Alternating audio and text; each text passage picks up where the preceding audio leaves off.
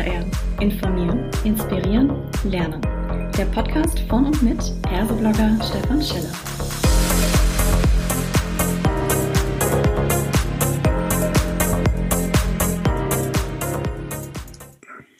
Hallo und herzlich willkommen zu einer weiteren Ausgabe von Klartext HR.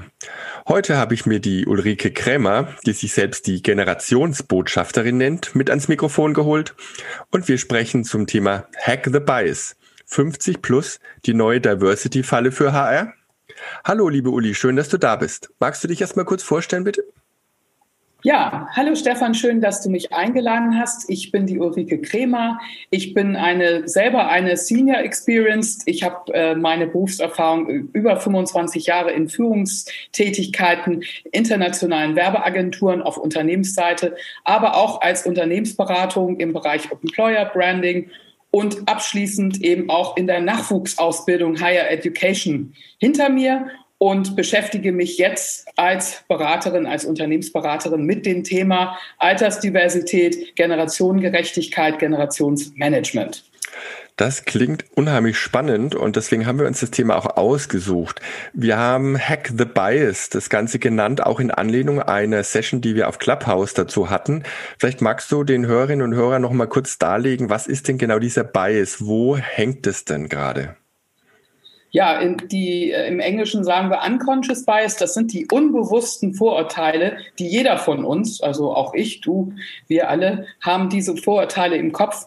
Es geht da letztendlich darum, dass man eben in der Gesellschaft Bilder von bestimmten Menschen und Zielgruppen hat und äh, letztendlich jetzt, wenn wir jetzt auf unser Gebiet kommen, dann geht es natürlich darum, sie zu entlarven, sie zu entdecken und sie bloßzulegen, um sie dann eben am besten auch aus der Welt zu schaffen. Das wäre mhm. jedenfalls meine Mission. Ja, das wäre natürlich ziemlich gut. Und was sind denn diese gängigen Vorurteile, die man jetzt äh, mit 50 plus verbinden würde? Was sagt deine Erfahrung da? Non-Digital Native. Das wäre also der, der nicht äh, digitale, äh, der, der eben nicht von Anfang an damit aufgewachsen ist und der sich auch letztendlich äh, in der Adaption schwer tut, zunehmend mhm. schwer tut. Heißt dann auch noch, wenn man älter wird, hat man Probleme äh, mitzukommen, weitergebildet zu werden, ist nicht mehr so flexibel, wird häufiger krank und äh, kann unsere geplante Transformation der Gesellschaft nicht mehr begleiten. Hm, das, das, sind die Vorurteile. Das ist natürlich insofern natürlich dann dramatisch, wenn alle Unternehmen gerade für sich als eines der Top-Themen die digitale Transformation äh, mit auf, den, auf die Fahnen schreiben und sagen, na ja, wir müssen als traditionelles Unternehmen auch deutlich mehr wie ein Start-up agieren. Und selbst beim Start-up haben wir ja auch, wenn wir da ein bisschen in uns reingehen und sagen, welches Bild entsteht da, dann wird vermutlich das äh, Stichwort 50 plus dann nicht sofort als allererstes aufpoppen. Was glaubst du, welcher? Ja? Ja, gleichzeitig aber interessant, dass dann eben genau diese ganzen aufgezählten, die du hattest, Startups äh, und, und, und, und die auch die Unternehmensberatung und wenn wir uns die Politiker angucken, alle 50 plus sind. Ja. Also ganz, ganz häufig, auch gerade in der Startup-Szene sehe ich das immer auch von der Handelskammer beispielsweise hier in Hamburg, dass wir hier diese Senior Mentoring Programs haben, äh, und angeboten bekommen. Und daher haben gerade die Startups äh, haben da diesen Bedarf. Das ist das Interessante. Also von draußen sind die Leute erlaubt, als Berater, als Consultants und als Politiker, als Ehrenmenschen, Ehrenämter und Helfer. Aber äh, drin in den Firmen, in den Unternehmen scheint es da andere Meinungen zu geben. Ja, woran liegt es denn aus deiner Sicht, dass in den Unternehmen es dort eine andere Meinung gibt? Wo kommt das her?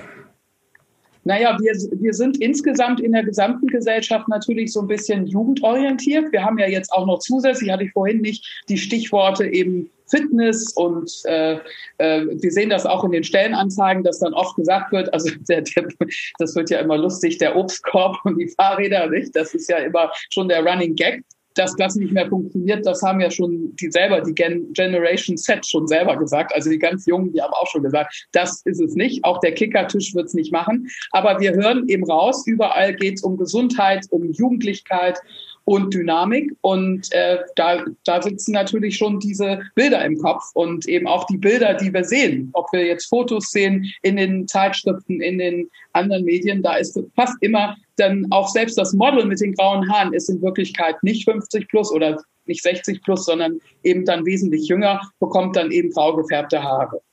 Mhm. Also da liegt schon die Wurzel äh, des Übels, weil man möchte eben nicht alt aussehen und man möchte auch nicht alt sein. Und da ist dann auch die Frage, ist Senior jetzt auch vom Deutschen aus betrachtet tatsächlich ein Wort für Experience oder ist Senior da nicht schon so ein Wort für Oma und Opa? Das stimmt. Ich glaube, dass äh, tatsächlich das, wenn man das direkt übersetzt, dieses als Senior dann auch eine ganz andere Assoziation hat, als wenn man Experience sagen würde. Da hast du recht. Die Unternehmen haben ja verschiedene Zielsetzungen jetzt auch in ihrer Transformation ausgegeben und äh, berücksichtigen da, jetzt muss man aufpassen, dass man nicht hier wirklich in so einen Buzzword-Hagel verfällt, aber den demografischen Wandel als solches, den muss ich natürlich immer hier ins Spiel bringen. Das heißt, in vielen Unternehmen geht es natürlich darum, dass man sehr genau hinschaut und sagt, wie ist denn unser Altersdurchschnitt? Und ähm, je traditioneller oder je länger die Unternehmen am Markt sind, desto stärker wandert dieser Altersdurchschnitt immer nach oben mit jedem Jahr. Das heißt, so eine natürliche, wir müssen uns Verjüngungstendenz ist bei vielen Unternehmen da. Ist das nicht in dem Sinn extrem kontraproduktiv für, dem, für das Thema Hack the Bias 50 plus? Also in, aus meiner Sicht natürlich gar nicht. Also ich bin der Meinung, dass äh, es ist erstmal bekannt, dass die Generation Z und Y besonders, dass die sehr stark auf äh, die, äh, den äh, Ehrenkodex oder die Ethik eines Unternehmens achten und da sehr skeptisch nachfragen. Ich habe das auch aus jahrelangen äh, Beobachtungen meiner Studenten an meiner Akademie gesehen. Die haben immer gefragt, wo sind eigentlich die älteren Leute in den Werbeagenturen, in den Medien ja. oder im Marketing? Und daher kann ich nur sagen, also Vorsicht, äh, genau diese empfindliche Gruppe, die guckt da ganz genau hin. Zweitens, äh, wir, wir verschätzen uns, wenn wir dann eben halt das eine Gute tun, das ist nämlich den Nachwuchs äh, fördern, fordern, suchen, äh, Scouting machen und so weiter. Super, toll, genau mein Punkt. Aber gleichzeitig, warum müssen wir deswegen unsere guten, loyalen, sehr, sehr fleißigen, disziplinierten, auch teilweise bis zu 80 Stunden gearbeiteten äh, 50 plus, warum müssen wir die dann vergraulen? Äh, warum finden wir nicht eher bessere äh, Ziele und bessere Programme, die eben beide Dinge zusammenführen? Mhm.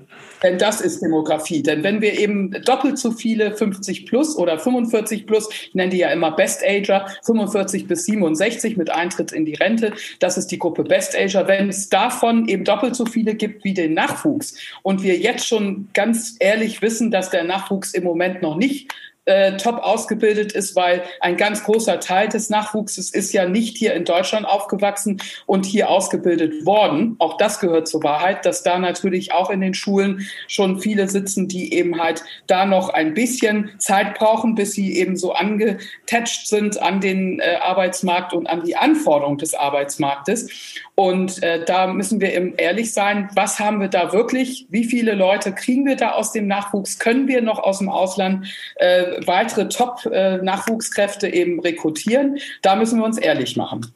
Mhm. Jetzt hast du genau einen ganz spannenden Punkt äh, angesprochen. Ne? Das Thema Herkunft ist unter anderem eine der Diversity-Dimensionen ähm, ja. Äh, und wir reden ganz viel über Geschlechter-Diversity. Jetzt kommt die Alters-Diversity gefühlt medial auch immer stärker mit dazu. Das heißt, diese vielen Dimensionen, die äh, Mitarbeiterinnen und Mitarbeiter im Recruiting da mittlerweile bedienen müssen, ist ja enorm. Ne? Und das kann ich durchaus, und das sage ich jetzt mal vielleicht auch so ein bisschen ketzerisch, verstehen, dass man sagt, jetzt äh, versuchen wir gerade mal irgendwie in Richtung Frauenquote unterwegs zu sein oder versuchen eine, eine kulturelle Diversity reinzukommen. Jetzt haben wir plötzlich eine Diskussion um 50 plus auch noch, was am langen Ende vermutlich dazu führt, dass man sagt, ja, aber wenn ihr das Ganze so als Einzeldiskussionen führt, dann seid ihr eher auf dem falschen Pfad unterwegs. Wäre es denn nicht der schlauere Ansatz, sofort in so eine lebensphasenorientierte Personalpolitik reinzugehen, dass sich quasi am Zyklus des Mitarbeiterseins orientiert und all diese Phasen, die ihr durchläuft und nicht dann drüber zu reden, ja, es gibt sozusagen die 50 plus und es gibt andere Zielgruppen, sondern zu sagen, naja, 50 plus ist auch nur eine Phase im Rahmen dieser Lebensphase, nämlich wenn die Menschen älter werden. Wie stehst du zu dem Konzept Lesen, lebensphasenorientierte Personalpolitik? Das ist absolut genau auch mein Weg. Ich äh, sage immer, äh, Firmen haben ja diesen, äh, diese Lifecycle Programs aus dem äh, Customer Relationship Marketing Bereich, haben das ja die großen Konzerne und viele große Firmen sowieso. Aber auch der Mittelstand kennt diese Programme, dass man sagt, man guckt sich eben den Konsumenten oder den Kunden eben nach seinen verschiedenen äh, ähm, Herausforderungen im Leben an. Und genau zu dieser Herausforderung des jeweiligen Jahr, äh, Lebensabschnittes hat man dann entsprechend entsprechende Produkt- oder Dienstleistungsangebote. Und mein Ansatz ist eben tatsächlich, dass man eben genauso an diesem Lifecycle entlang äh, eben auch Programme aufsetzt in den Firmen. Und wenn wir uns zum Beispiel nach der Familie äh, orientieren, sehen wir ja auch, dass äh, in einer Familie jeder eine Rolle hat und diese Rollen werden dann eben entsprechend auch in den Firmen übertragen. Das heißt also, so wie in der Familie auch, es braucht dann eine, einen Vater, eine Mutter oder es braucht vielleicht die Großeltern. Es gibt braucht äh, zum Beispiel zur Betreuung der Kinder, zur, zum Verständnis der verschiedenen Probleme.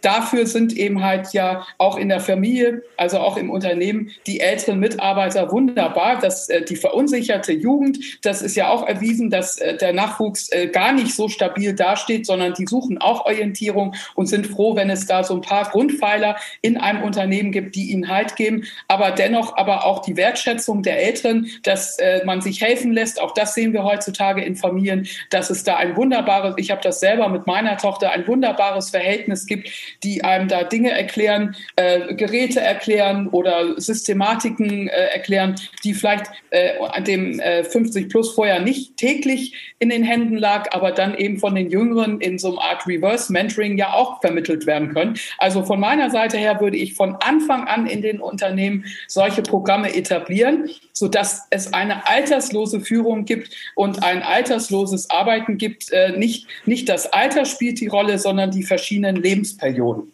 Mhm. Stichwort Care-Arbeit wäre ja zum Beispiel so ein Beispiel. Man kann später die älteren Leute kennen, man kann aber auch die Kinder kennen. Und deswegen, wenn man das gar nicht erst unterscheidet, dann können alle mal in Teilzeitphasen oder in Schwächephasen, zum Beispiel Burnout oder äh, körperliche Probleme, das sind ja keine Themen vom Alter her, sondern es ist ja eine Frage der Disposition. Abgesehen davon, dass das die geistige Agilität auch eine Frage der, des Charakters der Person und so weiter ist. ist äh, wie ich immer sage, es gibt schnarchige 20-Jährige und die gibt gibt es natürlich auch als 50-Jährige. Also das ist aus meiner Sicht auch keine Altersfrage.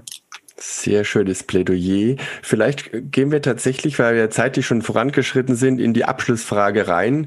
Nochmal mit Blick auf Hack the Bias. Was wäre denn so ein, zwei Tipps von dir, was jeder einzelne Mensch im HR, die das jetzt gehört haben, ab morgen schon anders machen könnten?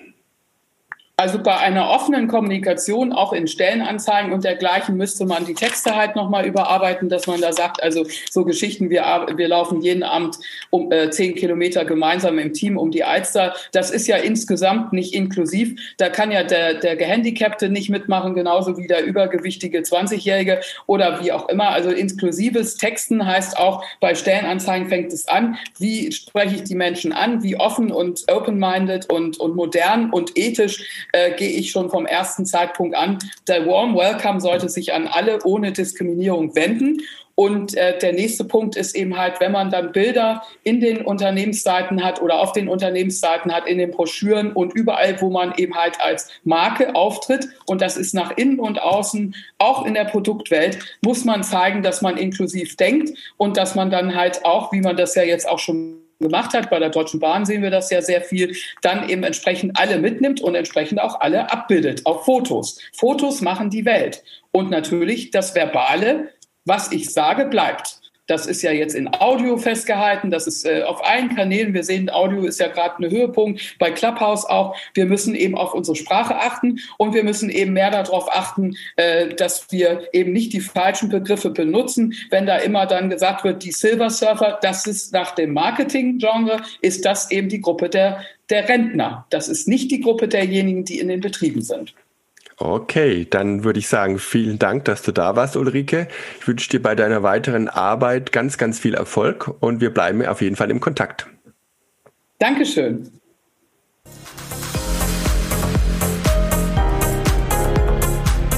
Das war eine weitere Folge Klartext HR. Informieren, inspirieren, lernen. Der Podcast von und mit Perseblogger Stefan Scheller.